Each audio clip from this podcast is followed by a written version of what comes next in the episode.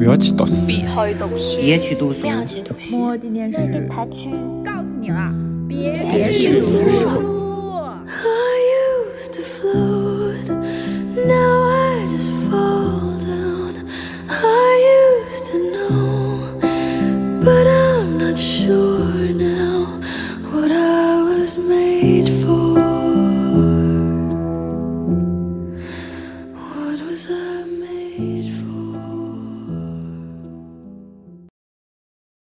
大家好，欢迎来到别去读书，我是你们的 reader 小马我是你们的 Explorer 小孙。啊。本期呢，我们其实预想要聊一个父女关系的话题，因为我们两个人呢和大部分的女儿都不太一样，我们有好几个爸爸，我们两个女儿分别有两个爸爸，所以就是两个女儿四个爹的故事。说起来，这个是应该和一般的大家想象中的父女关系肯定是不太一样的，因为呃，生物上来说，一个人他可能只有一个爸爸，但是呢，你在社会关系里呢，又会有不同的家庭构成，你我们就会收获别的爸爸，包括很多人结了婚以后也会有一个人有俩爹的情况，像我们如果结了婚的话，我们就会一个人平均有三个爹，对啊，这种情况就是有谁要是缺爹的话，可以找我们借一下，就非常富裕。我们就从生活的呃简单的状况来交代一下吧。我自己本身是有一个亲生父亲的，这个表述好奇怪。我四岁的时候，我的亲生父亲和亲生母亲离婚。在我七到八岁这个阶段，我的母亲再婚，然后我跟我的继父，还有我继父前一段婚姻里的女儿，也就是我的妹妹，还有我的妈妈，我们四个人组成了一个重组家庭，还有我们的小狗，五个 成员组成的一个重组家庭，嗯、然后在一起生活到了现在，也就是差不多十七年吧，对，嗯。好，那我来交代一下我的情况。我的情况呢很类似，只不过我是跟着我的亲生父亲生活到我快成年吧，在豆蔻年华的时候。然后呢，我的亲爹和我的亲妈离婚了，离婚了之后要等到很久，大约是我硕士一年级下二年级初的时候，我妈妈和现在的这个啊。严格意义上来说，也是叫继父结婚。但我的情况呢，是因为我长得太大了才认识他，所以严格来说，我觉得我不算有两个爹，我应该一个半吧。就是他在法律上算得上是我的 stepfather，对吧？但是呢，因为我跟他我们的关系处理就是他是叔叔啊，我是他老婆的女儿这样一个关系。然后还有一点就是我没有继兄弟姐妹。因为叔叔自己没有小孩儿，对，是这样的一个情况，所以我们家现在的这个重组家庭的形式就是三人家庭，真奇妙啊！世界真奇妙啊！千奇百态呀。其实说起来，想聊这个话题，我们是想要围绕着父亲和作为父亲的男人的情况来聊的，所以呢，我就想说，问问你，你觉得你是怎么理解你和这两个？爸爸的关系的，你身上有他们的影子，或者说你和他的关系是有血缘之外的那种所谓的那种父女的连接吗？说句实话，就你当时讲到说，嗯，就一个人是可能有三个爹，或者是两个爹的时候，然后我自己觉得，其实我在心理上，我的父亲可能就我的舅舅和我的。呃，姥爷可能更像是在我人生中扮演到了一定的父亲角色。相对来说，我跟他们之间的关系是更加亲密的，我觉得联系是更加紧密的，跟他们的关系其实是更轻松的。我觉得我很吊诡的一个地方在于，其实我跟我的亲生父亲，在我四岁我妈离婚之后，其实我就不在那个地方生活了，所以我跟我的亲生父亲实实际上是在我年纪很小的时候就缺少了相互的相处。说说来，在血缘关系上，我们两个其实是有很直接的的一个连接，但其实反而跟他的相处时间非常的少。实际上，两个人很像一个陌生人，就是在我人生基本上所有的关键节点和长时间的陪伴当中，他其实是缺席的。到什么程度呢？我觉得他，我们俩可能单独相处，他也很尴尬，就是其实没什么话好讲。然后你跟他的共同回忆非常的少，所以他能讲的，其实上翻来覆去就那么几句话，一点点残存的，就是童年回忆。然后在你心里，可能那些都是很模糊的，他只能说那些。但是他作为一个呃父亲，他可能又想表现出对跟你之间的亲密关系，所以在我的观察里面，他可能在一直在重复说一些话题。但我跟我的继父呢？虽然就是比如说，呃，在一起，从我大学之前吧，其实大在一起生活有将近十年的时间，但是我高中三年呢又是住校的，加上我的继父呢，他的性格其实相对来说是非常传统东亚家庭的一个男性角色，就是他呃在情感情绪支持上面非常的少。然后他也不是一个很善于跟别人就是建立亲密关系的人，我我个人觉得他是有很强的回避性依恋，就是在亲密关系上他其实是有一定障碍的。就这个事情不仅是因为我是他的，嗯，继女儿，也是因为他跟我的跟我的妹妹，就是他的亲生女儿也是这样的。所以在我的人生当中，我的父女关系虽然多，但质量不太行，就是身材量大，但质量不太行。讲到这里的时候呢，我昨天就在准备这个的时候，我其实在想，就是我在我的人生当中，可能一直以来贯穿的一个问题，就是这个东西缺席，或者说它的这种某种意义上的不健全，是不是真的不健全？它是不是一个问题？嗯，这个问题伴随我始终就是原生家庭这块，可能相对来说从结构上面，或者说在某种情感。情感连接上面，它的缺失是不是一种问题？其实是一直，它是一个困扰，就是它是一个疑惑。可能在年纪稍微小一点的时候，我会觉得这个是自怜状态下一个很好的，哎。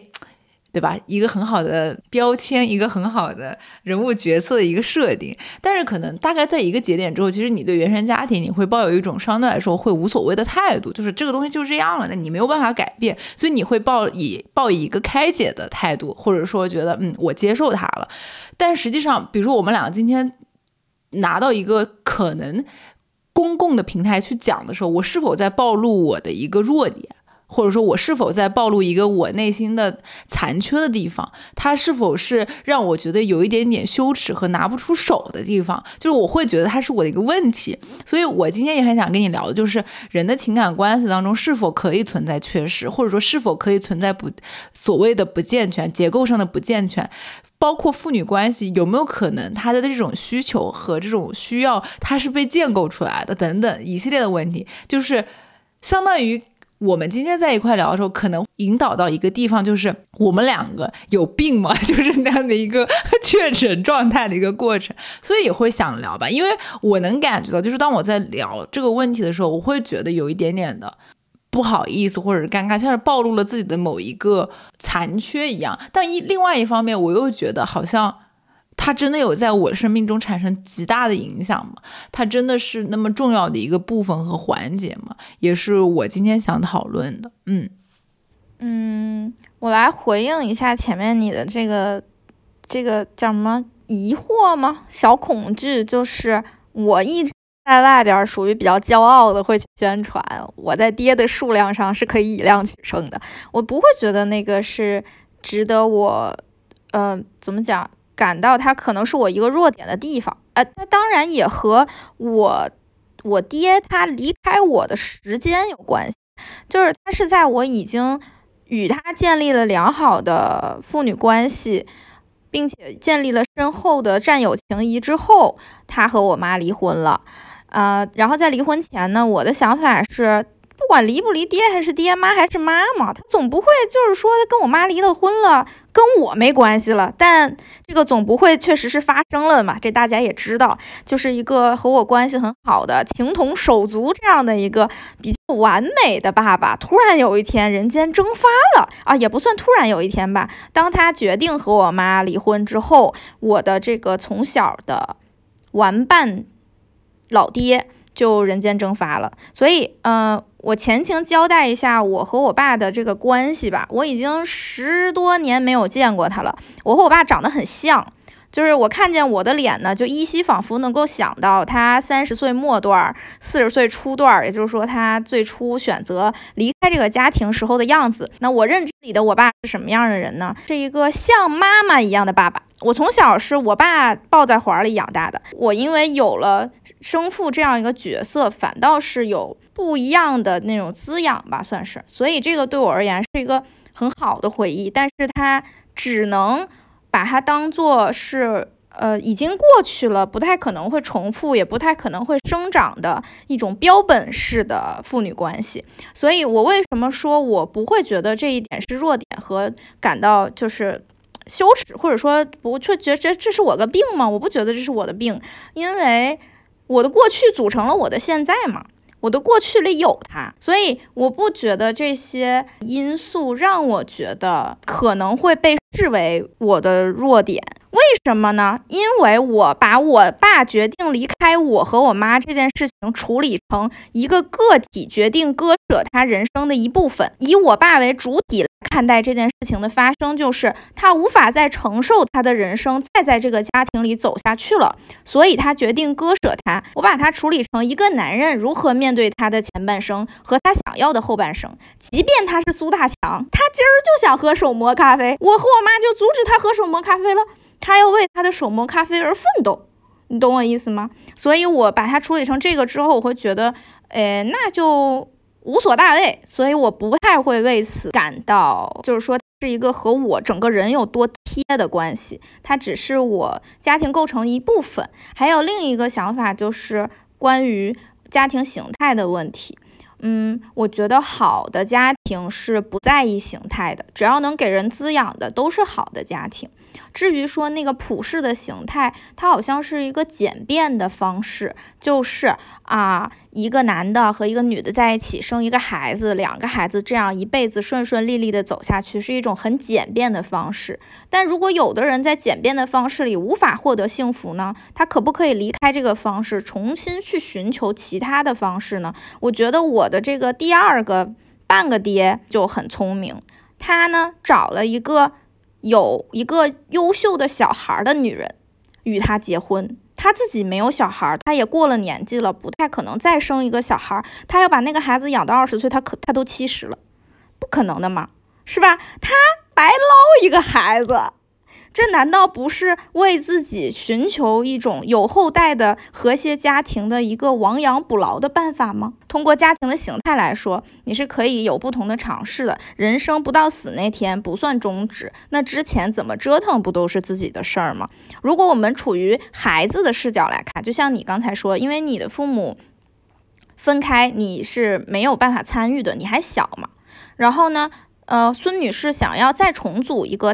要的家庭形态的时候，你也还小，你是没办法参与决策和决定。但是我会把它视为我和这个人之间的关系，而不是我作为他附属的一个女儿，一个血缘纽带的小挂件儿的关系。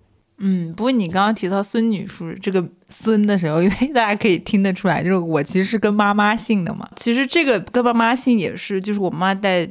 第一次离婚之后，然后把我的名字改掉了，随了他姓，然后再进行的重组家庭。因为很奇怪嘛，就是比如说我还是原本那个姓的话，我妈就会觉得，那你这个家庭很奇怪，就是你爸爸一个姓，妈妈一个姓，然后大女儿又是另外一个姓。我后来我就跟我妈聊这个问题，就是说，我说你当时为什么直接没有让我跟我的继父姓？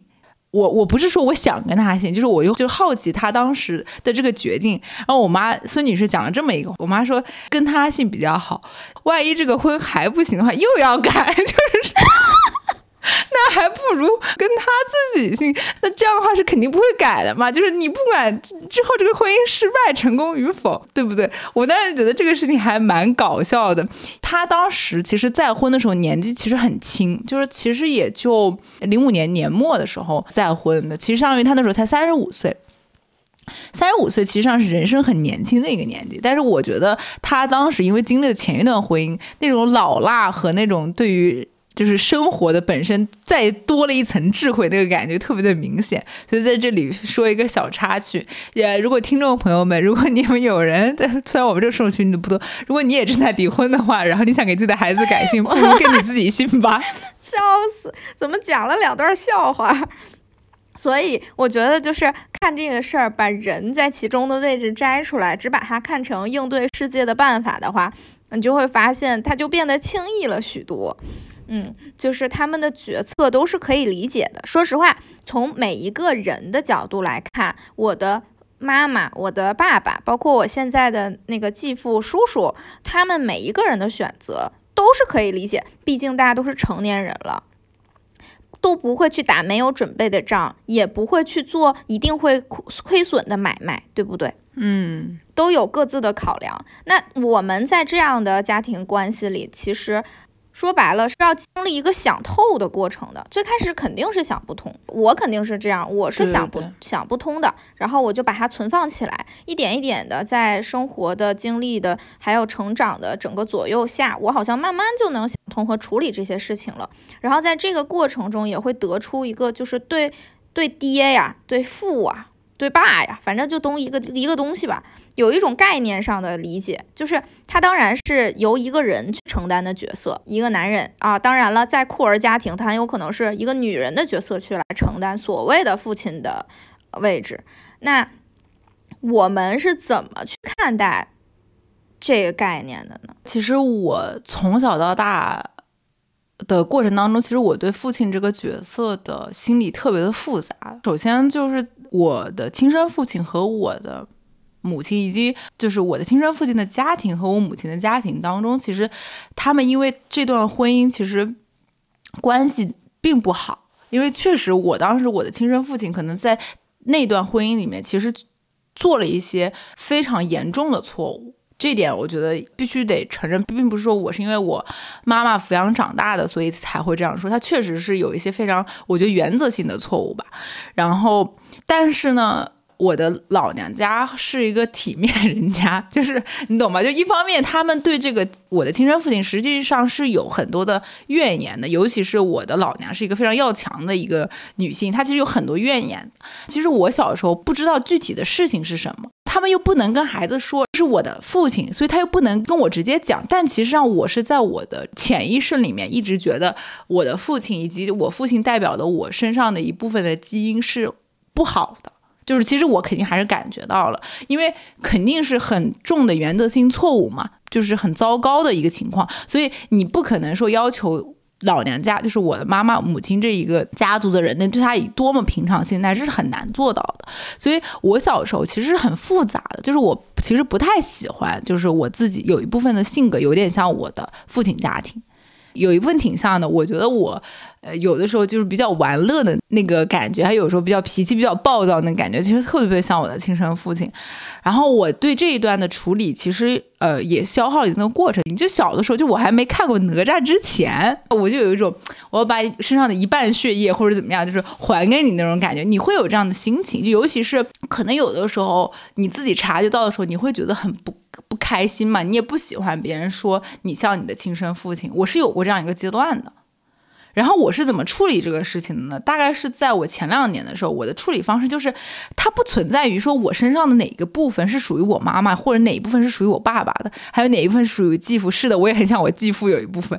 然后这个事情真的很残忍，就是这些部分，对他们确实是就是很像他们，会受他们影响。但总体来讲，它其实是我本身。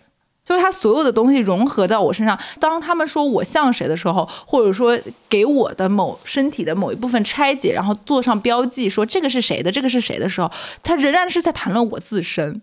所以我的那些我不喜欢的部分，不管是在他们眼里是来源于谁，然后我因为这个所谓的来处而感到不喜欢自己的时候，其实当然都在否认我自己。所以我后来就觉得，啊，你不管是说我这一部分是来自于谁的。但我接受我自己，我也很喜欢我自己，所以我也不觉得就是像这个事情有什么不好。我觉得我的妈妈他们有的时候不喜欢我那些部分，只是来自于某种创伤的记忆。而这种创伤记忆可能在我身上体现了，然后他们可能感到有点不开心或者不舒服。那等我长大之后，我能够以这样的方式去跟他坦然讲，我说那个时候我不不是他的时候，我觉得他们也在学会不去这么讲。这个过程，他们总觉得嘛，就比如说你这方面像他的时候就很不好啊，或者说怎么样，其实也不是，其实有些方面就是性格特点问题。比如说我就是很爱开玩笑，或者很爱有的时候会有点人来疯这样子嘛，对吧？至于我跟我的继父的关系呢，我觉得从一开始的时候，我的我觉得是我妈的一些处理问题，就是她在她的第二段婚姻其实很难做，因为就是一个重组家庭，然后她是一个。相当于后妈嘛，你你想想看，过去这么多年这个文本当中，后妈是多么艰难的一个形象。所以我个人觉得，我妈当时在这个婚姻的家庭关系的处理当中是很谨慎的，而这种谨慎，作为当时我跟她抱团取暖的一个同盟角色，我在很小的时候其实也承担这种谨慎，就是退让，然后加上又是。大的那个就是我是大女儿，加上是后妈的女儿，所以你为了避免成为灰姑娘的大姐姐和二姐姐，所以你必须要。成为一个乖巧的，然后懂得忍让和退让的角色。所以，其实，在一开始的时候，我觉得我对我继父这个角色的“继”字，就 “step” 这个非常的强烈，就是你没有把它当成爸爸或者这样的直系亲属的那个感觉，就你很简单的把他当成是你的一个有点像是上司的那种感觉，就是你们在建立这个家庭。所以，我小姨后来在说我妈妈当时在处理的时候，就是为什么就是我们这个家庭里面会出现一个问题，或者说大家会有那么强烈的不安。全感，跟大家都在努力的维系这个关系，没有真正把自己当成自家人，但又想成为自家人，始终保持这个状态是。虽然是十七年了，我就觉得我跟我继父的关系其实非常的有理。就一方面，他是个不是很善言辞的一个人，然后呢，他是一个在我成长过程中，实际上是很作为家庭的主要经济来源，作为家庭。学历最高，然后你说对吧？就是呃，承担各种基本的，因为他是很负责任的人，就是就像我刚刚讲的，他是个很传统的东亚家庭的父亲。那么传统就在于他不善言辞，但他该尽的义务都会尽到。所以这也是我我妈妈为什么在这十七年里面各种能力有所退化的一个原因，你知道吧？当一个女人她的能力开始退行的时候，你就知道她所生长的这个环境是能够滋养她，或者说能够给她提供基本的这个不管是物质还是各种方面的需要，所以。就是在这方面，我继父是一个非常非常负责任的人。然后呢，我当然也很受益于这个环境和他提供的这种物质支持。但是从情感连接上来讲，确实，嗯，也很像这个传统的这种状态。所以我跟他的关系其实并不是特别的亲密。然后我甚至在这个过程当中有点像大儿子这个角色，我跟他的关系非常像东亚父子。当我。慢慢慢成为我们家庭学历第一的时候，他 当逐渐超过他的时候，他开始慌张了。对他有一种危机感在里面。这个东西是很复杂，权力更迭了呀。对他，权力是一种更迭。是啊，父子之间要权力更迭，要子子承父业，要有一个人成为顶梁柱来管爹、管妈、管妹妹了。哈，horrible，其实就是这样的一个角色。所以伴随这样的过程嘛，他以前可能是一种嗯很稳定的。嗯，情绪状态或者说很稳定的生活状态，然后这几年吧，自从我读研究生之后，跟他的学历水平达到一个齐平状态了之后，他明显 有一种嗯难以言说的危机感和不安定感，而这种危机感和不安定感，恰恰是我觉得我在解构他的过程当中。很重要的一个部分。最开始我我很不理解他嘛，我不理解他为什么会有这样的不安定感或者危机感。大概到这个阶段的时候，嗯，就像你刚刚讲的，什么时候你会觉得这个父亲他不仅仅是一个父亲角色和框架，对我来讲，可能他不再是一个上司的时候，我觉得大概就是这几年，当我察觉到他那种危机感和不安定感的时候，嗯。真的很神奇，就超级不一样。我我听到你说你把你爸当成上司的时候，我就想说，嗯，所以我家承担父亲角色的一直是妈妈，因为我一直是把我妈当成上司，把我爸爸当成，哎，同盟，然后一起都是小兵儿，所以我们有一种情情同兄妹的感觉。然后我在一整个成长状态中学到的如何和爹相处，就是。把他当成朋友，和他嘻嘻哈哈，没有点正形，然后一起承担来自我母亲的炮火。我是承袭了这样一个关系。我刚才听你讲到你回顾你和你的爸爸们的关系的时候，我就觉得，嗯，最终还是落在关系上，和父不父、子不子、女不女的，倒也没有那么大关系。为什么呢？因为我的这个这个。我怎么说？就是叔叔，我妈的这个新的老公呢，他没有小孩儿，也就是说他不知道什么叫当爸爸，他也没给别人当过爸爸。他在家庭里的定位，我觉得他心里也不觉得他仅仅是一个叔叔，这就是处理起来比较棘手的地方。我呢，承袭着我以往的经验，就是我个人觉得做我爸爸就是做我的朋友和伙伴，所以呢，我也是这么与他接触的。在刚接触的头两年，关系非常好。因为那就是朋友，开开玩笑，是吧？闹着玩玩，然后我有什么想瞒着我妈干的事儿，我就跟他商量，走走，咱俩去干嘛干嘛干嘛，都很顺利。直到后面慢慢的，我开始意识到，其实我的这位叔叔他是有一些不满意的，他会把我的这种亲昵的玩笑，把我对我爸做的事情复制过来，他理解成什么呢？他理解成一种以下犯上。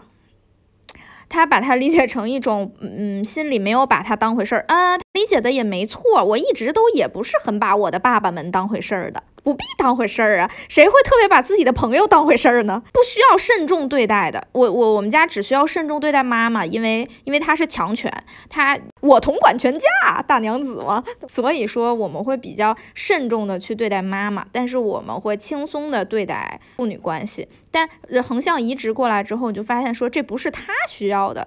可是对于她而言，她也很难呀。这么大一个姑娘，是吧？多大呀？不是是六岁呀。是，郝璇要二十六了，到了他手里，他也很难直说或者怎么样，所以呢，他就他有一点架在那儿。然后当我反应过来他有这些不高兴的时候，我也有一点儿，你知道我心里怎么想的吗？这人识不识抬举啊？我想的是，我欢迎你进入我的家庭来，我用对待我亲爹的方式去对待你，我跟你不含芥蒂。是吧？我把你当成同盟，今儿你要摆上你当爹的款儿了，我可告诉你，咱们家从来没有哪个男人能摆出这个款儿。我心里想的是，我虽然没有当面跟他讲嘛，所以你想这样的关系决定了你跟不同的人去接触的时候，不管是放在什么位置上，你会发现说每一个人的诉求就不一样。我的诉求还是，如果我的家庭里还要再出现一个男的，要占有支撑丈夫和父亲的角色，那么我还是希望他和我经历过的爸爸是一样的。但是真正进来的这个人，他是没有前情提要的，他当然也不了解我和我的亲爹之间的关系是什么，情感是什么。他只是看到，就是我在遭遇了我爸离开我这件事情之后，我很不喜欢我现在的爸爸。就是我只我只喜欢我回忆里的爸爸，但是我对现在的爸爸是很不喜欢的，因为我不赞同他那种苏大强式的决定，所以我并不喜欢他了。但是作为我后爸来说，就这位重新进入我家庭的这位成年男子，他只能看到这个女孩很讨厌他吧，其他的他都不了解不清楚，所以我也能理解。但是从我们两个。与不管亲爹也好，后爹也好啊，反正这家庭里处于父的角色的人的相处，最后来看，你就会发现什么？是不是把人当自己人，真的很影响关系的。你怕他不觉得你是自己人，然后呢，你又怕自己做的不好，别人不觉得你是自己人。自己人是一种想象，然后行为上想要贴近那个想象，但是肚子里。又揣着怀疑，是什么人能在这样的环境里把日子过好啊？难弄。还有就是，我觉得有一点也很尴尬的是，你好像会有一种默认，就是我们没办法在成年人之间再用那种把一切讲清楚的方式去了解彼此的内心了。其实我现在跟我妈的相处也是，我们已经不采用把矛盾重新再捋一遍。把当时受过的伤害、想说的话、感到的困惑全部都摊开来说了，已经不说了，变得非常的体面，非常体面的去处理这些事情啊。这个事儿过了，咱们就谁也别提了，哎，谁都不提。那不提它就不存在了吗？没关系呀，它存不存在都不影响这个家庭以目前的形式继续延续下去，有一种搭伙的感觉。对我是有这种感觉，所以，嗯，回过头来来说，对于我而言，这种家庭模式并不能影响我太多的。另一点就是，我的家庭在利益和钱这方面是非常团结的，它不会让我恐慌于我的生存基本维系不了。我不害怕这个，因为我们家是一个团结的利益团体。那至于情感，它太难处理了。我们可以参照，既然利益都已经能够如此团结，那么情感上有一点小受伤又如何呢？作为一个父亲，作为一个母亲，他可能没有办法给我们太多情感的支撑。可是呢，笨拙也好，他怎么样也好，他愿意把人存在于是大家都看重的东西与你共享，这一点我就觉得已经算很可贵了。所以做父母这个角色，滋养小孩儿。嗯，情感上当然是一方面呢。那如果他能在物质上给我们好好的支撑，就像你前面提到的一样，在物质上把我们拖住了，其实我觉得就已经做到了很大一部分。这是我对父亲，包括对母亲和家庭整个概念理解上的一个变化吧，变得体面了。体面很多了，不再非得撕破脸掰扯了，不再反复需要确认你到底爱不爱我了。现在此刻放那个零点乐队那个音乐，你到底爱不爱我？不，咱不掰扯这个了，就是这种感觉。我跟你差不多处在同一个状态吧，就是算了，啊，算了。某种程度上就是算了。之前马东在《奇葩说》里面讲，就是人生有一个很重要的占。我们后期人生很重要的一个遇事态度就是算了。我觉得我在跟我的两个父亲的关系当中，或者说对家庭关系的这种执念当中，其实也是在算了的这么一个过程。一个很大原因就是，其实我得到的并不少。就是你刚刚说的那种跟长辈之间那种玩乐的状态，或者说做朋友的状态，是我跟我的妈妈和我跟我妈妈整一个大家族里的人所有的人的状态。就是你要知道，你相当于有有一群玩伴。我跟我自己的呃妈妈、小姨、舅舅、舅妈，还有姥爷姥娘，还有我的几个妹妹弟弟们，就是关系非常的紧密。我们家里有一个群，就勇往直前，就是一个大家族群，大概就是这样的几个家庭成员，每天都在看我 在这边烧什么菜，然后就会给予很高的评价。我比如说扯了面了，然后我外婆相当于她可能。八十岁了，然后也会打字说回来也给我做一顿呗，就类似于这样的一个家庭环境。所以我其实得到的情感滋养，包括我个人觉得大家能够感觉到我能量还是一个比较强的一个人，就在于我的情感浓度并不缺失，因为我得到的滋养很多。只是说我可能过小的时候一直在追求某种归属感，不管是对地方的，还是在某种家庭关系里面的这种归属感，你总觉得自己啊。一直在移动状态嘛，这一点小马其实跟我是一样，就是我们从小到大就一直在搬家，然后一直就是假期里面你要回老家，那其实高度的处在一个移动状态下，所以我在很长时间非常渴望进入一个群体或进入一个稳定的关系结构里面，以这个关系结构为锚，一个坐标系去走向这个世界，然后去走向其他人生。但大概在很后面一个阶段，就是我接受了这个我。注定就可能找不到那个特别特别稳定的一个关系坐标，但是我能找到什么？就是我自己可能是更加逐渐稳定的，我可以以我自己为坐标。包括可能在某一个时间段，你其实你发现你自己本身就不是一个能不能够容易融进去某一个群体和产生对一个地方的归属感的那么一个人，那么你在接受这个之后，你自然而然也就放弃了这个事情。在具体的关系里面，其实我觉得。我可能短暂寻求过在父亲关系里面的情感支持，但我很快就放弃了。一个很大原因是我认为我的两个父亲都不具备自我反思能力，这点是极大区别于我的妈妈的。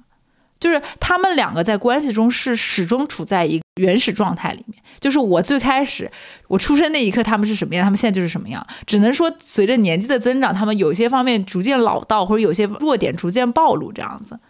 如果说我希望他们两个分别在我人生中扮演什么角色的话，或者说他是什么角色的话，我希望我的亲生父亲就永远保持一个在生物的基因上面的一个溯源状态就可以，他只要是那个点就溯源到他哦，在这儿就可以了，就他只需要扮演一个人我人生的一个人形立牌，他不具备任何的实际价值。我也我说真的，我也不需要跟他保持特别特别紧密的关系，因为我也没有精力和我觉得我也没有任何的需求去保持这个亲密的关系。对我来讲，就只要联系一下，然后可能假期有时间见面吃个饭。仅此而已。我希望跟他就是不要再亲密了，因为他有的时候你能感觉到他。呃，我的亲生父亲什么的，就是他很搞笑，就他其实在我的整个人生发展当中没有出太多的物力，也没有太多的财力，也没有出任何的精力时间，就是他才真白捡了。我跟你说，就什么都没干，哎，我还现在还很优秀。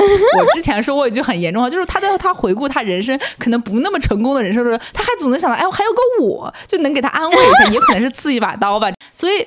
我也不希望跟他很近，但他这个人呢，就是会很搞笑一点。我为什么说他们上一辈人不具备反思能力？就他不对你付出，但他始终占有一个认为的父亲角色，就是我在生物性上面、血缘关系上面跟你占有这个父亲角色。所以在有些时候，一旦你跟他拉得过近，他会有一种他虽然没有尽到他的义务，但他想要行使他的权利这样的一个过程。就是他确实干过这个事情，然后很快被我打回来了。我我觉得我亲生父亲有点怕我。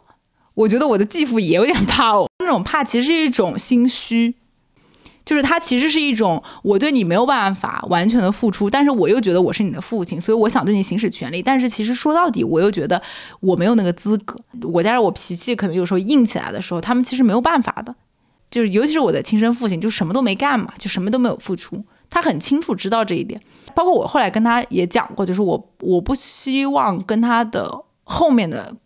家庭有任何的关系和来往，就是我不需要，就跟我没关系。虽然可能又在血缘上面有过同样的这样的影响，我觉得这就为什么我朋友的价值排序，呃，很靠前的一个原因，就是因为我很看淡血缘这个事情。就是血缘和关系的评级有多么紧密呢？我觉得在我这里就是一直否认，因为我从小到大就经常会被人讲说啊，他毕竟是你的爸爸，或者说你们毕竟还有血缘关系。我他妈我我就这么讲，就是放屁吧！就是我觉得这个东西根本就不重要，就关键是人跟人情感的这种连接，我觉得很重要。所以。可能在这个事情上面，我就去年的时候，我我就当面就跟我自己的亲生父亲就讲过这个问题，就是我其实就是想跟他保持一个比较远的一个距离。我觉得我希望他在我人生当中就扮演一个人性立牌的角色。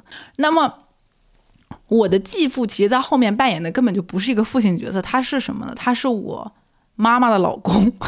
当我不再去想着跟他以父女关系之间有多么紧密的时候，那我跟他的关系维系，实际上是为了。照顾我的妈妈，或者权衡他跟我妈妈这段关系，因为事实上，当我跟我的妹妹两个人都离开家了之后，真正留下来那个家庭里面，就他们两个和我们家的小狗，就是他们三三个家庭成员。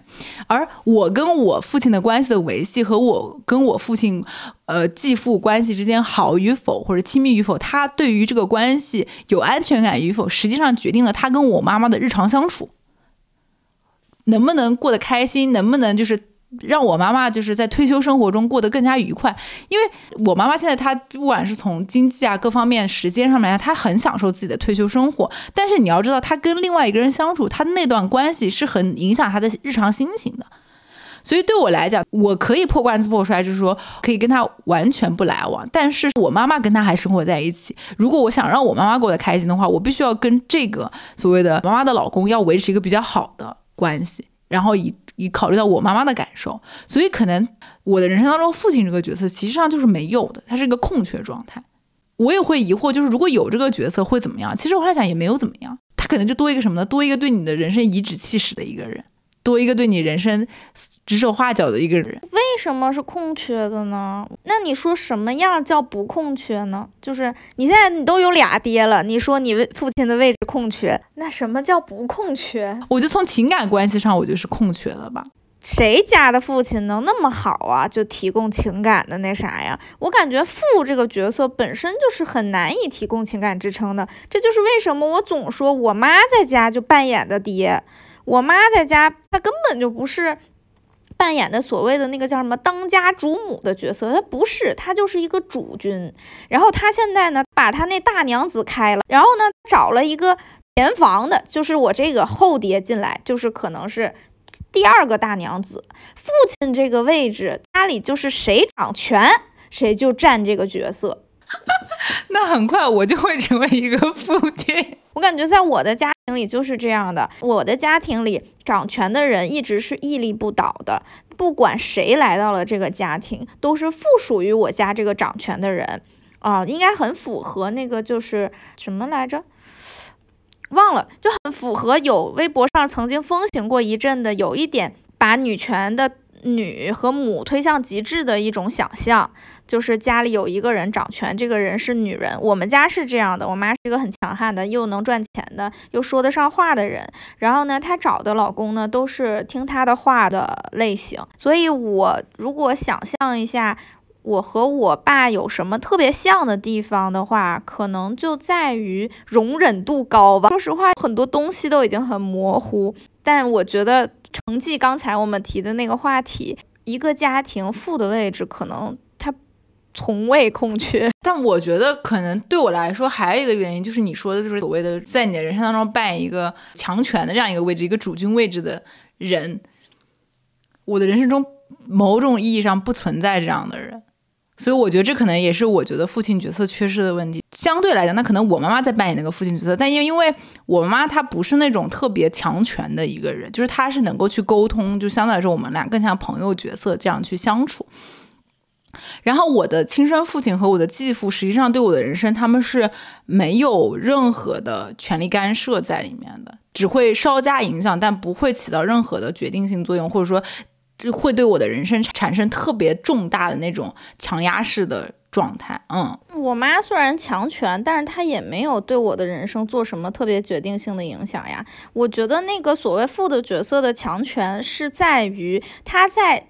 整个家庭族群中具有绝对的话语权，这个话语权是他能够笃定的讲出他的决定，并且引导这个决定发生。但是哪怕这个决定不发生，也不会动摇他强权，他下次还会 说出他的想法。我不要你觉得，我只要我觉得。可是这样的强权，呃，叫强权也有点怪，就这么暂且称之为强权吧。这样的强权，它并不能压制下面的人反抗的心情。或者说压制下面的人的其他的想法，我在我看来，这样就是在传统语境里“父”这个字承载的东西了。但是这个字以及与其搭配的人，可能是并不服帖的。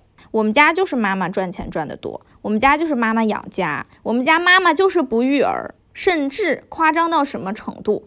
我小时候出去逛公园拍照。啊，这照片洗出来给全家共享，这种非常感觉刻板印象，母亲会做的事儿都是我爸做的。我脸上起皮了，是我爸发现，他要去买宝宝霜给小孩涂。我从小到大的指甲是爸爸剪，我袜子是爸爸教我缝的，我的女红是跟爸爸学的，我妈不会。就是这样的家庭，你很难用传统的那一套语境去理解嘛？这根本不是慈母严父的组合嘛？它反过来了，所以我觉得是妈妈承担了传统的这个父的角色，然后爸爸承担了母的角色。可是除了父女、母女之外，还有夫妻。那在夫妻关系里，丈夫落的那个点又不一样。所以家庭关系，如果从我们子女的角度上来看，可能是一种样子；但是从他们各自的眼光来看，又是另一种样子。这是我很能理解我的亲生父亲为什么。突然有一天，决绝的想要与这个家庭割裂。我和他关系这么好，但是他决定和这个家庭切割之后，和我的联络非常非常的少，可能是无法面对吧。因为他必须放弃这个消耗他的家庭，放弃这个消耗家他的家庭，包括一个曾经和他有过良好关系的我，他是有付出代价的嘛。对吧？每一个人做出决定都要付出代价，我可能就充当了那个代价的部分。嗯嗯，所以我觉得，如果透过这种角度去看的话，又会不一样。这是我对那个所谓的就是负这个位置可它的空缺的可能性究竟存在吗？抱持怀疑。为什么呢？我感觉家庭也是一种群体关系，群体关系就必须要有一个头儿。就像狼群一样，狼群要想维持正常的生活，必须要有一个狼头，能够带着这个族群去求生、去繁衍。那人群也是一样的呀，不同的人的群体关系里都会有一个头儿，绝对的公平公正是很难求生存的，在这个竞争社会，那整个家庭里总会有一个头儿，他要占据这个权力的核心位置。那占据权力的核心的位置的人，在我看来，承担的就是父这个角色了。相当于它是个权力关系的场域嘛，其实就是家庭。那至于如果按照你这个理解的话，它其实父这个位置，它是一个权力位置，它它不存在是一个呃生物角色或者是一个家庭结构的一个固定角色，它可能是在流动状态的。就像你刚刚讲的所谓的子承父业，可能到一定状态下，儿子会成为家庭里面那个父亲。嗯，那我觉得我可能刚刚讲的是什么呢？我之所以我从小到大没有在一个特别强的一个就是父权制的那种特点的家庭里面长大，我觉得一个很大原因是因为我的妈妈在当中扮演的角色，尤其是在这几年，我觉得她扮演角色她是一个在我跟就我的继父两个人当中斡旋的这么一个角色。所以我的所谓的自由和我能感受到的那种所谓的怎么说呢被尊重，可能是以我妈妈在中间去消耗了很多她的那种平衡去换来的。某种程度上，我可能没有直接跟那个父直接去对话，因为那个父他也不愿意直接跟我去对话。就他对我的人生有任何的意见或者意义的时候，他没有办法直接去管教我。因为确实，他就是我们家的分工很明确，就是我的妹妹是他来去管的，所以我妹妹就会比我要痛苦很多。即便我们是在同一个家庭被同一对父母养育的，但实际上从人生的管教来讲，我是被我妈妈所养育的。然后，我的妹妹的人生的决定是被她的亲生父亲，也就是我的继父所干预的，所以她的那种被父强权的感觉非常非常的强烈。但我因为中间隔了我的妈妈，所以我其实没有特别感觉到。加上我自己的亲生父亲，他更不可能，就是因为他没有尽到任何的义务，他更不可能，他也没有任何的资格去对我的人生做任何的干预，或者是发表任何的言论吧，这样子。所以我相对来说，我其实觉得，就是虽然一开始我可能觉得，哎，这个东西是不是我的一个不开心或者不好的地方，但是很大程度上，我人生所能够。拥有的的自由也是来源于我跟他们俩的关系非常的寡淡，然后加上我的妈妈她不是一个那么富的那么一个人，所以我觉得其实对我来讲还挺好的。在准备这个话题的时候，我想到的有一个点就是《黑暗荣耀》里面那个文东恩要复仇的时候，他的妈妈不是出现了嘛，然后又给他。的复仇阻挡任何的障碍，他妈妈后来把那个火点起来。哦，文东恩在那个大火里面跪在他妈妈旁边，抱着他妈妈的腿，就感谢他妈妈。为什么感谢他妈妈们？谢谢你没变。对他感谢他妈说，谢谢你从来没有变。其实有的时候，当你在一个情感关系里面没有感觉到被爱，或者没有感觉到对方的付出，甚至对方什么都没有做的时候，你可能在这段关系里面，其实你是轻松的，你也是自由的。这个就是关系，它很吊诡的一个地方。一方面你寻求爱，其实另外一方面你也在承受爱它可能带来的那种重量。就这里面，我们并不是说是自我开脱，确实是真话。就我相当于很轻松的一点就在于，我只需要对我的妈妈负责。对我来讲，我的人生只需要对我妈妈负责。我也是在情感关系加未来的养育的角度来讲，我只需要对我的妈妈。嗯，但是可能就是在物质上面，可能你仍然要对继父负责。但从情感角度上，在心理上面，我只需要对我妈妈和我妈妈那一家人负责就可以了。它对应的其实也是一种轻松和自由吧。某种程度上，我觉得我也是受益于此。所以我在做人生决定的时候，嗯，相对来说是比较轻松，没有特别多的负累。嗯。那你这么说的话，我也是。我感觉这个东西就是做决做不做决定，然后能不能走自己的人生，其实一方面当然有家庭的因素啊，但是另一方面的这个人他是怎么看待自己的人生的？就如果你把家庭放在你的人生前面，那当然家庭一定会动摇你的选择，对吗？因为它比你的人生还重要。那如果你把你的人生放在家庭前面呢？那就是另一番景象了。就这一点也是，还是举我亲爹和苏大强的例子，就是可以割舍。如果把人把我这个人放在我的家庭前面，一切都是可以割舍的，不是吗？呃，只不过你要做割舍的话，你就要为此付出一定的代价。所以刚才我在我们两个聊的过程中，我就嗯想到了一件事情，我在心里问我自己，就是我有没有一个理想的想象，就是关于我的父亲。和呃围绕着父亲诞生的家庭的理想的想象。我没有，怎么说呢？就是我在我爸爸身上学习到的一切，在如今的我眼里看来都是获益的。这可能跟我这个人消极的理解世界、积极的应对生活有关系。我明白，我从小这样的家庭关系，也就导致了我和我爸的情感的捆绑更深。小孩就是谁养他，他跟谁关系近。我爸做饭又好吃，啊，又照顾我，又承担起我的嗯生活作息的一切的东西，除了去澡堂，去澡堂得妈妈带，对吧？嗯，也有可能是在我在想象里弱化了我妈的付出，这也是有可能的。但不管怎么样吧，就是我跟我爸爸的。从小的情感关系是比较的安全的，这种安全的依恋关系是你相信这个男人他不会伤害你，你相信他和你的利益是一起的，永远不管妈妈发多大的火，肯定是我们俩人一起遭罪，他总不能把我卖了，这是一种信任。但走到后面，我从我爸爸身上又学会了一件事情，是什么呢？没有人。不会离开你，就是任何人，他都不可能永远的陪伴在我的身边，他都有可能会离开我。所以我要做的就是多多享受现在和当下的关系。这个是为什么呢？是我和我爸，嗯，分开之后很长一段时间，我是很痛苦，就会想不通啊。然后大学期间一直都没有办法能够很好的处理。嗯，我爸爸跟妈妈离婚了之后就不联系我，也就不承认我了这件事情。然后后来我有一一天突然想通了，是怎么回事儿呢？是我回忆到一个呃，我上高中的时候和我爸相处的事情，我得交代一下。我高中的时候，我妈根本就没有在我身边了，就是我们家一直是两地分居的状态。我爸带着我在东北。然后呢？但是我爸呢三班倒，所以呢，我们两个见面的机会很少。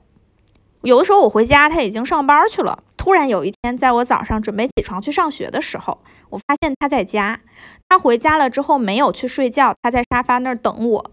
然后呢，我就有一点尴尬。然后我就问他：“你怎么不睡觉呢？你来，你上这儿来。”他就拍了拍沙发他旁边的座，我就过去坐下了。我说：“咋了？出啥事儿了？”他就把我搂在了他的怀里。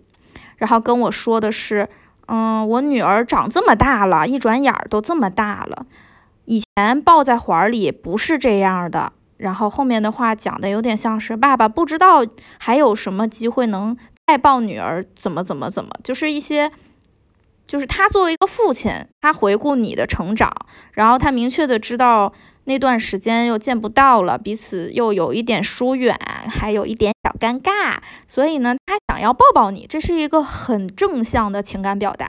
而我当时呢，有一点尴尬，所以我没有说什么话。他抱了抱我，就拍了拍他，完了我说好了好了，吃饭了，我要去上学了。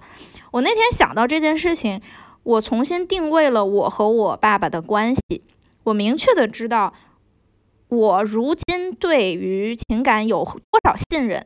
可能都源自于我爸，有多少怀疑，也可能都源自于他，就是因为他分和我们分开嘛。但是人是不可能一辈子都在另一个人身边的。那个瞬间，他曾经那样存在。我后悔的地方是，如果我当时也跟他交心了，那或许会是一个更美好的回忆。对，这就是我为什么觉得我提起来这一茬是。怎么说呢？可能我们的家庭形态，它看似会是一个遗憾的这么一个构成。你讲出去就是啊，又有一些分离，又有一些重组，有很多其中他人很难去理解的磨合和苦恼。但是起码我们还是能通过其间的交往和。分离看到一些可学习的地方吗？还是我这个人有进步病啊？我不知道。这在别人看来，我的这个父女关系可能是很糟糕的，但是在我自己看来，我觉得我能够获得的东西其实都是正向的，除了除了我接受不了我爸离开我那那几年之外，包括其实现在我也不喜欢我。描述里的那个爸爸是如今这个样子，因为我基本上在这十年间和他是陌生人嘛，是吧？但我也不觉得这有多么大的问题，因为你看，也是我爸最后给我上的一课，人。是不可能一辈子都在另一个人身边的，他就是会离开的。至于他是活着离开还是死着离开，咱就不知道了。这一课，我爹在我没成年之前给我上了，我谢谢他，不然我不知道要到什么时候才能再去处理这个问题。这就是我刚才说这么多，我想分享的一个点吧。嗯，就你刚刚讲到说，对于父亲的一个理想状态，我记得我这段时间讲过一个。说他要是我爸就好的是谁呢？是利物浦现在足球俱乐部的教练克洛普扎叔，因为他是一个情商很高，然后很充满热情又很智慧的这样一个存在，一米九几的一个大哥，又很让人觉得有依靠。我当时就会说出这么一句话，我说啊，好，他要是我爸就好了。就我我还蛮惊讶的，就我现在回头想起来会说这样的话。我去年夏天的时候。我跟我妈妈回老家，然后是我的亲生父亲开车来接我。我们不就三个人坐在一辆车上面吗？我坐在副驾驶座，我爸坐在驾驶座，然后我妈坐在后面。孙女士当时是极力回避这个这个状态的，就是因为对她来讲，那段婚姻是不愿意去回首，她不不想去回忆那个东西，那个是创伤，那个是她觉得很痛苦的部分，而且她也从某种程度上她藐视。我的亲生父亲就是他觉得你就很夸张嘛，因为当时我爸很很努力的想跟他找话跟他聊，我爸也很努力的想让这个关系就是变得很缓和。你要知道，就是我们三个人同时处在一个空间里面，这个事情大概上一次发生是二十年前，就是是二十年前发生这个事儿。我当时感觉很好，因为我很有安全感。就这个事情必须得承认，就是我的亲生父亲，虽然我没有跟他长时间相处，但是我在他身上绝对能感到安全，就是我知道他不会害我，这好低的要求。但我而且我也很轻松，我可以随便说话。然后我妈在后面，然后我本人对我妈就很安全感，所以那个空间可能是我二十年以来就是觉得最安全的一个空间。然后有一天晚上，就那几天，有一天晚上我大是生病了，生病了之后呢，可能情绪状态就没有那么的好。当时我妈在我旁边来陪我。然后我我不知道我怎么回事，我就哭了，就当时就提到这个事情就哭了。我哭这个事儿呢，不是说就是这个东西我没有拥有过或者怎么样，就这个家庭情态没有拥有过。我哭这个事情是在于我从来没有想象过，就是没有想象过，脑海里没有出现过这样的画面。就是因为我现在回想起来，我跟我的父亲，跟我跟我的亲生父亲，跟我的亲生母亲，就我们那个原本那个小家庭，就我最早的我的那个原生家庭的时候，我能想到的是。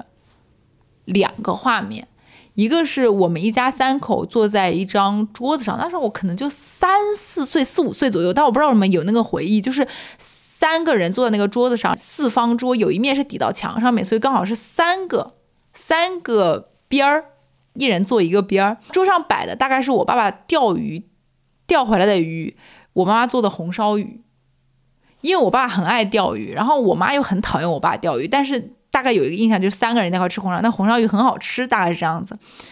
还有一个画面就是我爸爸去值夜班的时候，跟我妈妈在在出门之前，我应该是当时骑那个小的自行车在那个门口在那边玩，然后呢就突然听到他们两个在门那个门口推搡，就是那个画面我是记得，就我只记得这只有人生关于我们三个人在一块的画面，只有这两个画面。但是我跟妈聊的时候，我不知道为什么可能是我当时整个情绪状态很脆弱，跟她哭，我说我说我我不觉得难过，是我没有拥有过这个东西，我难过一点是我从来没有想象过这个东西，就我没有奢望过这个东西，我没有要过这个东西，这个事情让我觉得很难过。我怎么会就是从来就是这么多年来，我从来没有想象过这个画面，就没有想象过我们所谓的一家三口在一块。虽然对我妈妈来讲，她那个是要她逃离的那个环境了，但可能作为一个女儿这个角色，可能哎。你会想着，哎，还挺好的，因为你能感觉到你有很强大的安全感在里面。然后这种安全感是你可能很少拥有的，因为我本身就是一个相对来说不安感很敏感的一个人。然后呢，我的亲生父亲很奇怪，我要出去读书之前呢，他很想找个机会跟我妈还有跟我我们三个人单独相处，很奇怪，就我不知道他怎么想的。有一天晚上，他就。刚好就过来，然后就我们三个人在一块就坐着。我的亲生父亲又在讲一些我妈都想忘掉那些东西，因为我妈她是个向，她也是个向前看的人。然后你想想，他跟我同时离开了那个地方。对于我们来讲，我们是有一块新的地方，新的一块共同回忆的。但我爸是唯一一个，就是原本那个家庭唯一一个留在那里的人。他是在那个所谓回忆的那个地方，我们可能都已经走掉了。我不知道我父亲对于他现在的生活是否是满意的，我想他应该没有那么满意吧。然后我们三个人不就坐在那里面，就是我当时其实在剪播客吧，还是怎么，就我没有怎么留心听他们俩在聊什么。我爸很奇怪，他就就一直在看我的东西，就是我当时摆的手机啊，摆的电脑啊，摆的电脑的那个电脑包啊，还有那种小的本子啊、小的文具啊什么的，他就一直在摸那些东西，就摸了拿出来看看，摸了拿出来看看，然后说，哎，这个东西不错，这个包买的很好，怎么怎么样的。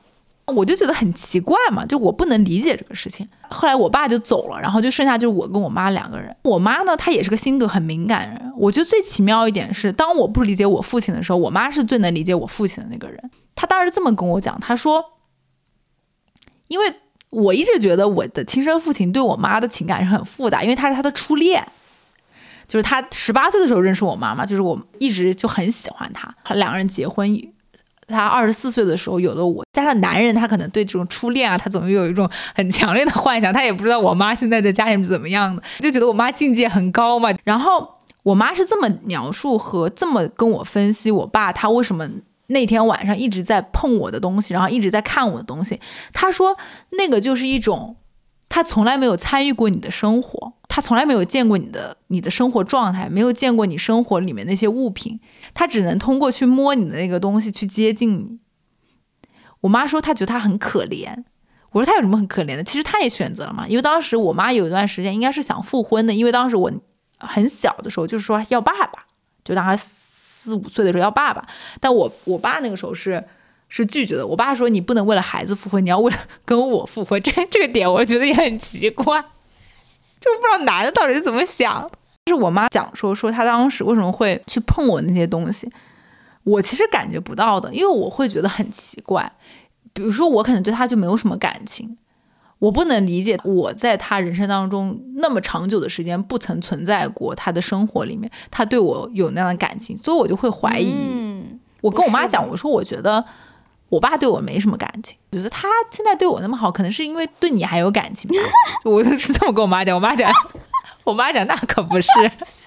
说到对孙女士还有感情什么什么这一点，我想到，你知道我爸和我妈离婚了之后，跟我很长时间都没有联络，但是他们两个联络可紧密了呢。我妈她肯定是偷偷背着我不止一次跟我爸打过电话嘛，她就来跟我吐槽说一个什么什么事情，然后她说我跟你爸怎么怎么，我说停，你可打住，你跟他联系，他是你前夫，你不要往我头上怪，你就讲你和你前夫发生了什么就好。好吧，然后我从你刚才讲的那个事情，还有就是所谓的孙女士能够理解，她一点都不吊诡，她能理解一点都不奇怪。首先，当年是她选择了这个男人作为她的丈夫以及她孩子的爸爸，未来孩子的爸爸，她肯定是了解、理解，而且他们两个的情感联络肯定比你深，就是因为你很小就离开了。你的生父，你和你亲生爸爸之间没有建立一个正常的成人和成人之间的关系。你是当年是个小孩儿，哎，他是个大人，是吧？又没有多少年。可是，就就爸爸妈妈的角色来看，他们俩可不一样。他们两个是二十多岁，是吧？谈过恋爱、结过婚的人，那肯定了解呀。他肯定明白对方是什么心情。就因为他们是人与人之间的交往了，至于你呢，你和你和你的亲生父亲不是一个成人与成人之间的交往，所以不能理解也很正常。所以总结一下刚才这些事，就是一个家庭的关系太复杂了，它有不同的角色和身份在里面勾连，而人又并不是完全服从于这些角色和身份的。所以就形成了非常复杂的，每一个人要承担起自己角色的责任，但是承担责任的同时又满足不了他作为个人的欲望，他就在里面搅和着。比方说，我们做女儿，我们对父母是有所求的，是吧？像我们两个很幸运的就是我们不需要求物质基础的部分，他们就给我们了，不用求。但是情感的连接呢，想要。好像又没有，可是作为女儿又没有办法张口去要，他是没你没有办法张嘴的，就好像我前面讲的那个场景，我爸突然有一天下了夜班，等着我没睡觉，他等我，他拍拍沙发，他想抱抱我，这个东西是要不来的，是我不可能提前有一天打电话给我爸，然后说给哎我给你发一个下夜班剧本，你照着这个演啊，这样的话未来的我就能有一段和你很好的回忆了，这个事儿是不可能发生的，我要不了，是吧？那作为女儿，我们 只能等着对方给这个呼应。反过来呀，他们作为父母，他们也只能等着女儿去给那个反馈，是要不了的。就这个思路再带到我这个我妈现在的老公身上，我就明白什么呢？我不是他想象里的女儿，白捡了一个大女儿，没错。但是他想象里的父女关系不是这样的，可是他又不能张嘴跟我要。情感诉求是要不来的。打比方说，我现在长大了，我四五十了，我能承担起整个家庭的责任了，未来我要为他们养老了，钱是可以要的，情还是要不到。我们在家庭里求情，如果有一个善于爱的人，那他你不用求情就来了。比如说孙女士，是吧？你不用去求啊，妈妈就带着满满的一筐爱来了。但是有的人你求不来。比如说我的妈妈，她是皮鞭蘸凉水和着爱来的。她拿皮鞭抽你的同时，她也会用这种，这叫什么 tough love？就前阵子那个不是流行那个后妈茶话会 tough love，皮鞭蘸凉水的爱来，你没法要求说妈妈你要爱我，但是你不能拿皮鞭爱我。作为一辈子体会的爱都是皮鞭的爱的妈妈来说，不带皮鞭的爱对我妈妈而言是无能为力的。所以我很能理解我妈。我刚才反思了一下，我描述我父女关系的时候，连带讲了一点我妈，我觉得不太公平。正是因为我有如此强悍的一个母亲，才保证，保证了我们家一直以来掌权的人都是与我有着强烈血缘关系的人。他不需要在我的这个后爸、他的亲老公和我中间周旋，他不用，他一手镇住所有人。这个掌控人生的女人，在她的强悍之下，我也是成了阴凉的。所以这份情咱也得成。说白了就是，嗯，我们在成长的过程中是非常情感的去看待家庭的。但是真的长到今天，回过头来看，这里面什么事儿都说得清，什么事儿都有原因，就是情感是说不清，要不来，你就我是就接受了这件事情。我接受了，我要不来，然后我明白我什么时候碰巧的拥有过，我对此感到非常的幸运，嗯，我也很珍惜。我现在回想起来，那一些好的滋养过我的，就是我曾经被切实的爱过的信息，我都觉得很好。然后由此再回应一下你说的，前面讲到说没有办法去想象那个场景，对。我能理解，但是我可以很负责任的告诉你，就你描述的孙女士和你的亲生父亲之间的那个关系，他后续的发展很有可能比我爹妈有过之而无不及。我从小还有很多记忆是爹妈打架打得不可开交，门都砸漏了，就是家里的房门都砸漏了的争吵，就是生活中充斥着那种不安是什么？不知道什么时候他们两个又吵架了。吵起来又要把什么东西打坏了，我作为一个小孩，在这个家庭里是不具备承担这一切的能力的。你只能承受，你只能去承受那种恐怖，你也没有办法想象。其实这几年吧，就是当我继父有了一些不安感和不确定性。之后嘛，我在我最开始察觉到他这些东西的时候呢，我跟他是发生过冲突的。当你自己在慢慢就是成熟之后，你会越来越发现，甚至有一些能理解他的情感需求。就你刚才说不能去要的时候，我就想到，其实我继父也是个很矛盾的。一方面，他是非常非常缺爱的人，他这也能理解。就是你刚刚说皮鞭蘸凉水的爱的时候，他可能也不曾得到过在他原生家庭里的爱，所以他。变成一个极度缺乏安全感的，但又不知道如何付出的人。那你如果不知道如何付出，你就很难收获到回报。但他又想要被爱，收获到回报。近两三年的时候，我会主动的去给他提供那点东西，就提供那个安全感。如果他跟我妈妈有些矛盾的，或者说是不安感的时候，我也给他写过很长的东西给他看。其实你后来你会发现，可能以前是我妈妈在中间斡旋的时候，现在变成了我跟我妹妹在他们两个中间斡旋，给我爸爸去提供，给我的继父去提供那些所谓的安全感和确定性，即便他不曾提供给我们。所以我觉得这点就是你长大之后，你也没有办法。在上一个阶段，就你持续去抱怨，就是或者说你持续自怜，去说啊，我不曾得到过，我不曾拥有过，你什么都没给我，你还指望我来给你，我要报复你，这种心情你会改变掉。你你说你要抗争，因为可能在我看来，就是之后我在这个家庭里面的价值排序，肯定是我妈妈的感受在最前面，除开我自己之外。那这样的话，为了达到她的生活状态好，然后她的生活状态稳定，那我能做的就是。帮他稳住我的继父，会让我继父感觉好一点，所以这个可能是后后续，嗯，我们可能在成长过程当中，可能更客观的，或者说更占全局状态下去理解每一个家庭成员，然后去想着，哎，怎么样能让大家都好过一点？你刚刚讲的说那种争吵，我们家也有过，但可能我们家的争吵是很混乱的战争，就是。我的继父跟我的妹妹吵，我的继父跟我妈吵，我的继父跟我吵，我跟我妈吵，我跟我妹妹吵。我特别能理解，就是你说的那种，其实当一个家庭里面他持续爆发那种负面情绪的时候，那种冲突的时候，其实对家庭关系那个环境是非常非常不利的。你会很累。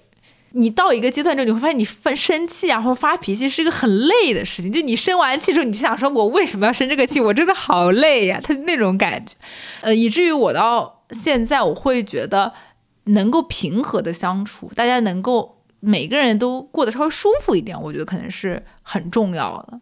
而我作为女儿这个身份，可能在慢慢淡化。我只是一个普通的家庭成员，他不具备，就是我跟在座的每一位都是一个普通的家庭成员。那我能做的可能是更希望大家都好过一点，仅此而已。可能这就是成长吧。你你不会再那么沉溺于说。我多么可怜，或者我多么的缺失，所以我还挺惊讶。我去年在我妈面前哭的，可能是因为在她面前，我还会有以前的状态吧，就是还会，嗯，能够做一个很小的小孩。当到现在的时候，我更希望她能过得更好一点，就是她能过得更舒服、更开心一点。而我确实也对很多的过去的事情，也确实真的就感到一种。开解，或者说起码说不算开解，算算了，就这样吧，可以，没事儿，就那种感觉。所以其实总结和回顾一下，我聊下来，整体观察下来，我觉得最有意思的就是我们在描述那个对象的时候，要加很多定语才能想要讲清楚我们和他们的关系。虽然说我们想的很简单，就是两个女儿有四个爹这么的故事嘛，但是实际上我们。却很难在情感上就很直接的去用啊我爸爸这样的词儿去称呼他们，因为毕竟你在某一些地方就觉得哦，他其实并不完全算是我爸爸了。我在在我这儿的话，我的描述就是我以前的爸爸。和我妈现在的老公，你的想法就是我的亲生父亲和我现后来的继父，这是由于我们在不同的时间段遇到了他们，离开了他们，所以才会形成这样描述的不同。但是值得庆幸的就是，不管描述起来有多么的看起来复杂，但是我们总能讲清楚的，就是我们总能讲清楚我在这一段父女关系里。是怎么认知对方和自己的？我在另一段又是怎么认知的？是不一样。它不一样，并不仅仅是因为他们是爸爸，我们是女儿。我觉得更是因为对方是一个什么样的人，这跟对方是一个什么样的人有强大的关联。所以回过头来，我之前不是提议吗？跟各位爹说一句什么吗？我回过头来，我很感激我的，就是我爸，我亲爹。是这样的一个男人，虽然说他做老公来说很不足，我妈也很不满意，但是我作为一个女儿，我想对我的亲爹说，就是我很感谢你是这样的男人，愿意照顾我的和我做朋友的这样的一个男人。啊，至于你后续就是做的那些事情，咱就不提了。那是这样。然后呢，跟我这个现阶段我妈的老公呢，请承受徐女士的炮火吧，我祝你幸福。你怎么有一种 幸灾乐祸的感觉？不是啊，我觉得他们两个很般配啊。你不知道，我妈妈现在找的这个新老公，就是很符合我妈妈想要的理想样子的老公了。嗯，祝他们两个幸福。嗯，我在今年就是从我老家回杭州的时候，我跟我的亲生父亲发过一段话，但我不觉得他能理解。嗯，很多年以来吧，我跟他在一块。呃，聊天的时候总是在聊很久很久以前的事情。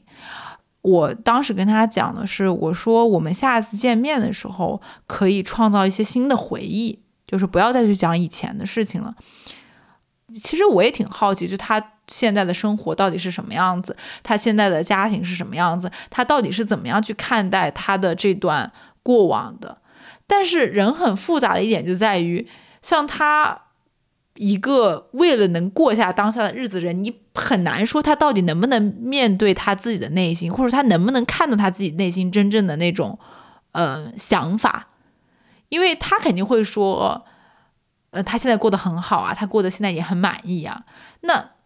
那你说他的有一些眼泪，或者他有的时候他在我面前暴露着一点点情绪的那种苗头，那都又是什么呢？所以可能对我来讲，他的真实感受是一个谜。我也不知道，我跟他讲说我们应该去创造一些新的回忆的时候，他到底是怎么想的？嗯，如果要跟他说什么的话，我觉得希望你过得好吧，希望你在我不知情的情况下也能过得好吧。至于我自己的继父的话，嗯。在我成长到今天的时候，我对他其实多了一些怜悯。我觉得可能这也是我自己强大和在成长的一个过程中一个节点吧。就是你会对他多一些怜悯。他也是一个就是很难去面对内心的人。就我不知道我是不是男的都这样，就是很难面对自己内心。你也不知道他们到底是怎么想的，你只能在他们行为和情绪的细枝末节当中捕捉到一点内容和东西。我只能跟我的继父去讲说，希望你对我妈妈好一点，然后希望你俩过得好。嗯，在就是两个留守老人，在我跟我妹妹都离开家的时候，希望你们俩过得好。这因为日子真的，嗯，没有我们想的那么长。我觉得珍惜自己的日子，在他俩现在都还很健康啊，然后就是也不需要操心啊的生活里面，你为什么不能去好好过自己的日子呢？对。我大概就想说这些，虽然这期播客他俩肯定不会听到的，嗯，只能说遥远的祝福吧。咱俩的想法后面一个是一样的，就祝你们幸福，你们过好了比什么都强。这很像春晚的结尾，就是春晚弄一个小品，重组家庭小品，最后一个大团圆结局，就是把日子过好比什么都重要。对，饺子饺子饺子，让我们来一起。包饺子，真 的反映出来了中国人民朴素的愿望，太好笑了。说到这儿，但是确实，我我觉得是非常非常真实的。我真的觉得他们两个啊，把日子过好了，比什么都强。他们两个把日子过好了，我才能舒舒服服的。是的，我特别同意你的这一点。就是当我妈的，就是第二段婚姻有时候出现，呃，所谓的危机的时候，你要是。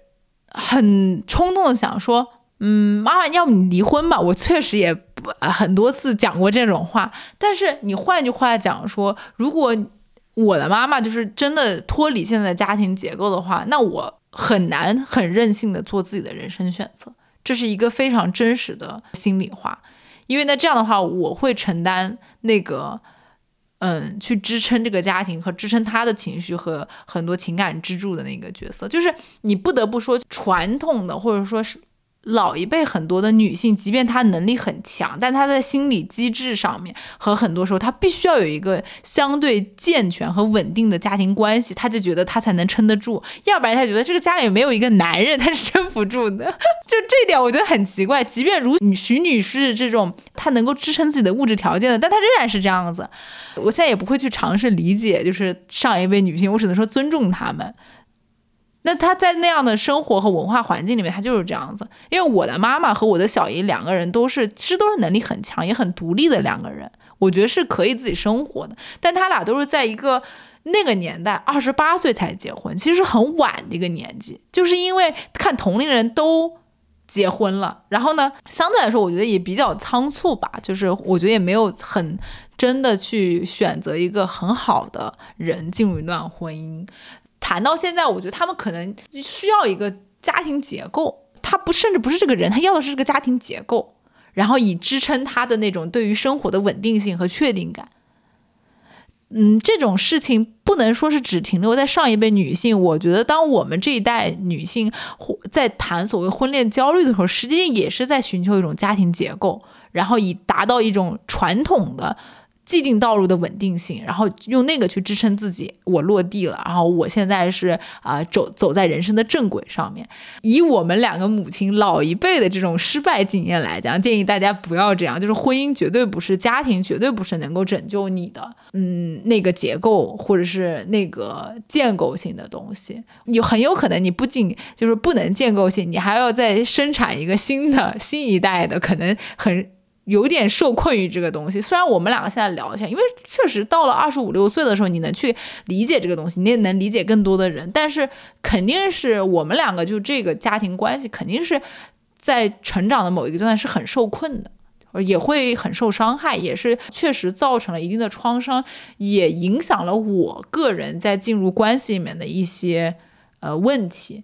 回避性依恋啊，或者创伤、不安定感啊、不确定性啊，然后动不动想要逃跑啊，这种肯定都是在这个原生家庭里面产生了一定影响的。嗯，确实，我还要补充一点，就是我觉得上一代的，嗯，女性，包括这一代一部分仓促的走入婚姻的人，还有一点就是他们会觉得，呃，建立这个婚姻了之后就可以阻挡外面的口水了。就是太多人在外面反复的会说啊，很大啦，不结婚啦，剩下啦，到时候挑不到啦，什么什么。实际上，这种焦虑已经，我觉得他们已经焦虑晚了。现在的婚恋市场流动的都不行了，你现在踏入婚恋市场去挑，已经入场晚了。所以我就是持一个放弃的态度。如果我早几年，可能二十二三岁都有点晚了，二十岁左右就应该扒拉了。扒拉一个优质的攥在手里，现在不错的优质的都被人攥在手里了。我说，要么就从小开始抓，但从小开始抓的，以我们现在的年龄段，又有一定的背德感在里面呀。不行，那有点太小了，我我可不想养小孩儿。其实说实话，我我对那个你刚才提的那个话题的想法，基本上是，嗯，怎么说呢？有认同，但是也有一些转变的。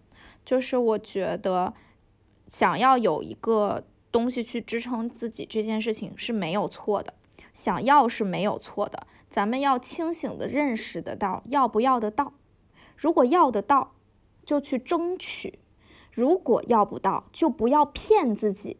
骗自己是什么？我在现在的。就是比我长一点点，然后着急结婚的姐姐身上看到的东西，就是骗自己。她已经知道这个男人和这个男人背后的家庭不符合自己想要的那个支撑了，但是呢，她觉得别人都有，别人都通过这样的方式得到了，她就骗自己，赌一下，最后搭进去了。想要没错，想要去争取也没错，争取不到可千万别骗自己呀。如果把自己骗进去，才会最后说成你刚才说的那个结局，就就酿成新的恶果，对吧？对，嗯，还是不要糊弄自己，就是还是上野千鹤子讲的，不要糊弄自己，嗯，别嫌人生太麻烦。就是有的时候，大家好像当生活相对稳定之后，就会觉得，哎，我再找点什么新的什么事儿啊。添加一点人的新的事，人生的新的事件，我真的觉得很多人的想法是这样的，就是总有故事可说，总有进展可循。哎，那这个进展是什么呢？先是结婚，然后再是生子，生子完了之后，哎，人生就是小孩最新进展那一轮又开始了嘛？你幼儿园、小学、初中、高中、大学，那新的进展又开始了，就是你像是在续这个游戏本身，续一个有关卡的游戏。很多人是依靠这个东西来以人生的坐标和人生的里程碑式的那种节点来寻求一种我在行进的错觉，嗯，我觉得很多人是这样子，不要这样子，找点别的维度吧，找点别的游戏，开个别的副本吧。我觉得，嗯，对呀、你说你那个什么写论文不好吗？改一稿、改二稿、改三稿的，对吧？你非得整个孩子出来干什么的？论文写不好了，可以一口气给他全烧了。你说孩子呢？你你不能像我们，就是我们家庭里的形成的这样的小孩儿了。你我觉得我们的父母还算是，起码我们的妈妈算是很努力在维持。在维系这个生活的正常运转，但是都造成了如今的局面。事实证明，婚姻和家庭不是那么简单的东西，它本身内在有一个非常强大的矛盾，就是每一个人个人的诉求、个人的呃那个特性的东西，它并不符合婚姻家庭的角色需要的。就婚姻家庭的角色不需要每一个人都是真实而丰满而具体的人，那每一个人走进去，就像灰姑娘的姐姐一样，要把脚脚趾头削掉了穿，你说能不痛苦吗？在这种鲜血淋淋的教育之下养出来小孩儿，他能不难受吗？就是啊，那你何必呢？是吧？回顾一下，我觉得我们从看自己的这个两个爹的这个情况，然后我们就发现了很重要的几几个点嘛，就是家庭的这个形态和人之间的矛盾，还有就是我们在相处的过程中，就选择看到什么也是挺重要的。是的，我这几年，我选择看到一些让我觉得幸福的，让我可以肯认自己被爱的部分，就是这是我想要去看到的，于是我就这么去选择。然后还有很重要的别的东西，就是我觉得要以一个人需求什么的角度去看待关系里的另一个人，即便他可能是我们觉得最难搞的关系，就是后爹和女儿的关系，也可以通过这样的方式去看，有一点体面。就维持一种体面，可能就不错了。这是咱们俩目前的解法，就可能再解个十年又变了。还有一点，我觉得是老一辈女性的生存智慧。一方面就是我们在说不要糊弄自己嘛，但是如果你真的在一段你无法避免的关系里面，尤其是像我们这种就是你被动选择的，不是说一段主动的婚姻啊，就是啊被动选择加上我们没有办法做那个割舍决定的这么一个角色的时候，在这种关系里面，有的时候不能太较真，有的时候也不能太强求。尤其是不能太较真，一旦较真的话，我觉得这个是算不清的。所以我也同意小马讲的，它是很复杂的东西。我后来也逐渐理解，说我妈为什么就不能就是直接就离婚呢？就它牵扯的东西非常非常的多，很复杂，也要相信成年人的判断。我知道很多我们身边的朋友的一些处境，就是希望自己妈妈离婚，但其实这个东西也很复杂。就是母女关系是一个很复杂的议题，有的时候我们也要学会做情感的割舍，交给他们自己吧。我现在能做的，对我来讲，如果我知道我妈妈想要继续维系这段婚姻，我能做的就是帮她维系好我跟我继父之间的关系，以以去表示对他的某种支持。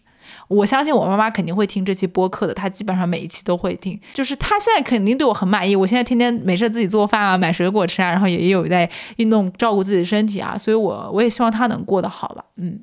那我们这次关于想要聊的两个女儿、四个爹的这么一个情况，大家都长大了，大家也都是体面人了。过往的经历当然构成我的一部分，但是这个世界上除了我自己，又有什么能决定我是谁呢？即便你是我爹，是吧？即便你曾经爱过我，然后又不爱我了，是吧？那又能怎么样呢？你以为我在乎呀？然后对我们的听众朋友们说的就是，希望我们分享这些经历，嗯，可以作为你。呃，怎么讲呢？看待父女关系的一个维度吧，就是如果你家庭非常非常的完整啊、没有经历过像我和小孙面对过的这种事情，那么这是一个满足大家想象的渠道，就是听大家聊一聊哦，原来有两个爹、三个爹的人过的是什么样的生活，是怎么想的。如果你的经历和我们相似，并且也处于曾经我们所在的那种。困扰的位置的话，我相信我们的一些小的解题思路可能会成为一个抓手，不妨尝试一下，不要让原生家庭这样的词儿，不要让父亲、母亲这样的角色成为你决定你是谁的唯一的途径，他决定不了你是谁，对吧？然后也希望你们能够幸福，就是不管你们和父母之间的关系是如何的，我相信一定有更糟糕的。爸爸更糟糕的妈妈，曾经在影响一些我们的听众朋友们，就是不要让这样的风暴摧毁你。嗯，暴力可以改变你，但是它必然不能摧毁你。嗯，这就是美好的祝福和祝愿。嗯，我也想给呃现在处于我曾经处在的人生自怜状态的朋友，嗯的一些话，应该是会比我年轻小一点的妹妹或者是弟弟，应该没有什么弟弟，应该主要是妹妹。就是任何心理学、原生家庭，包括文化环境、社会结构性的这些，我们去理解自己处在什么样位置和人生为何行至于此的。这种分析的框架，是你去理解自己和慢慢了解自己的这样的一个过程。但是这种框架不是局限你和限制你自己人生的那个笼子。我们一方面要掌握这种所谓的理论武器，或者是掌握这种去理解和了解整个社会全局的这样的一种呃视角，但是不要让它成为局限你脚步的那个笼子。我是这么想的。我觉得这个点也很重要，怜惜自己、疼爱自己是没错的，对，关键是怎么从这种疼爱和怜惜之中找到走出这个局面的办法。这个局面我们已经认识到了，那么下一步才是最重要的。阿德勒不是说吗？过去不会决定现在，它更改变不了未来。过去已经那样了，那么如何走向更好的未来，可是在我们手中的。是的。又是一个光明的结尾，又是光明。好，感谢大家收听本期节目。如果你有什么想要和我们聊的话的话，欢迎给我们留下评论啊。如果你很赞同我们说的哪些话的话，请给我们点赞。如果你觉得我们的节目也很有价值的话，请分享给你的朋友们。感谢各位，那我们就跟大家说再见了，拜拜，拜拜。